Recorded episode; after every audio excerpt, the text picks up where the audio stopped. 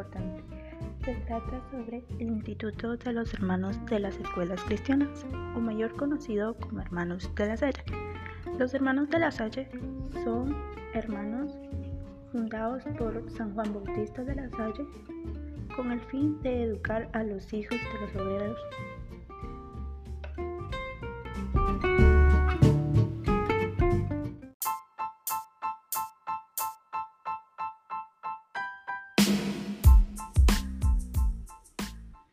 Instituto de los Hermanos de las Escuelas Cristianas, La Salle.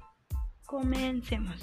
San Juan Bautista de La Salle nació en Francia en 1651, en el seno de una de las familias más importantes de la ciudad de Reims. Recibió la ordenación sacerdotal a la edad de 27 años, dócil a la voz de Dios, que lo llamaba a poner en él toda su confianza.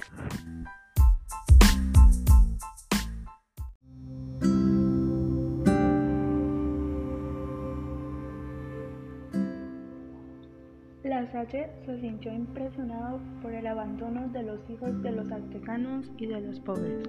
Poco tiempo después se vio comprometido en ayudar a un grupo de maestros a fundar escuelas para niños pobres, con el fin de ofrecerles una buena educación. Fundó las escuelas cristianas gratuitas, lo más importante, siempre ayudar al prójimo. Se unió a aquellos maestros y fundó con ellos una comunidad laical que tomó el nombre Hermanos de las Escuelas Cristianas en 1680.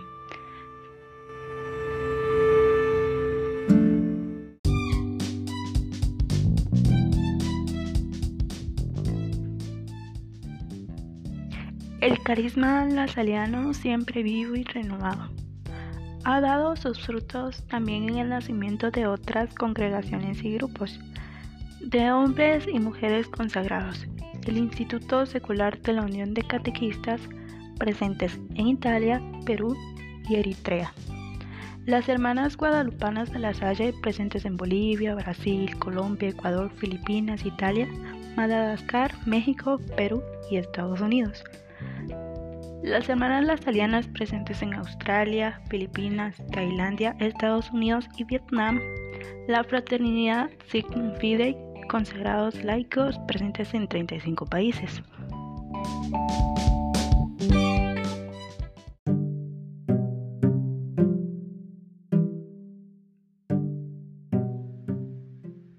La actividad educativa de la familia lasaliana o familia lasallista, como se les conoce en Centroamérica y Panamá, se realiza a favor de todos los sectores sociales, el instituto está comprometido desde siempre en favor de la educación sobre los derechos de la infancia. En el año de la alfabetización internacional, en 1990, la UNESCO otorgó el premio NOMA a las instituciones lasalianas. Colabora con el proyecto intercongregacional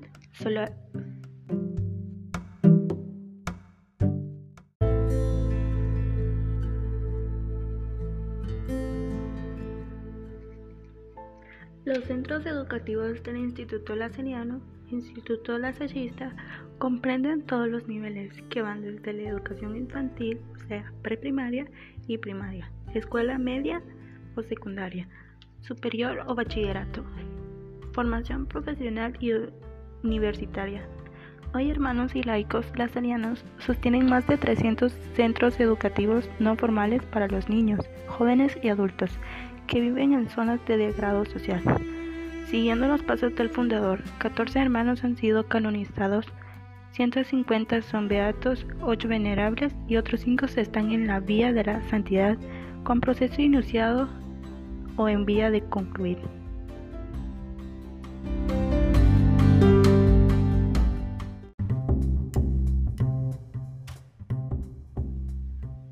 Fue entonces cuando De La se dio cuenta de que Dios le había conducido a emprender algo bastante imprevisto, a saber, el inicio de un nuevo tipo de vida consagrada, la de los religiosos hermanos. Un hermano es alguien que sigue la llamada del Señor y se consagra eternamente a Él, a través de los votos religiosos de pobreza, castidad y obediencia para dedicar toda su vida y todas sus fuerzas a la misión de educar a los niños y jóvenes, en otras palabras, a ser religioso educador.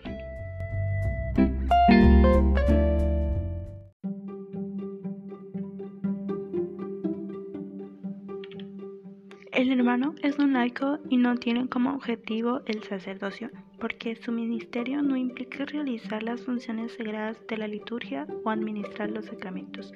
Su misión consiste en educar a los alumnos de manera cristiana a través de una educación que incluya contenidos tanto como profanos como religiosos. El hermano es un apóstol cuya vida se dedica a ayudar a los alumnos en sus necesidades y problemas. Más que ser un amigo, busca ser un hermano para cada uno de ellos. El hermano es catequista y educador en la fe de sus alumnos. Les habla de Dios, les enseña las verdades de la fe y les ayuda a vivir sus vidas como cristianos y les conduce al conocimiento y el amor de Dios para que crezcan constantemente en la fe. El hermano se muestra atento y muestra preocupación por todos sus alumnos que en Dios confían, pero tiene un amor especial por los alumnos más pobres ya que necesitan más ayuda. El hermano también vive en unión con Dios. A través de la oración adquiere la fuerza para llevar a cabo su ministerio como educador, para acercar al alumno a Dios.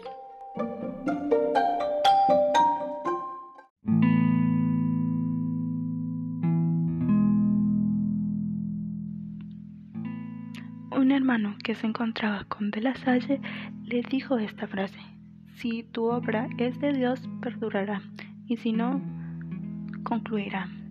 Nos damos cuenta que 302 años después del fallecimiento de San Juan Bautista de la Salle, su obra aún continúa alrededor del mundo. Y esto quiere decir que la obra no es solo de Dios o solo del hombre, es un trabajo conjunto durante más de 300 años que San Juan Bautista de la Salle inició en Reims.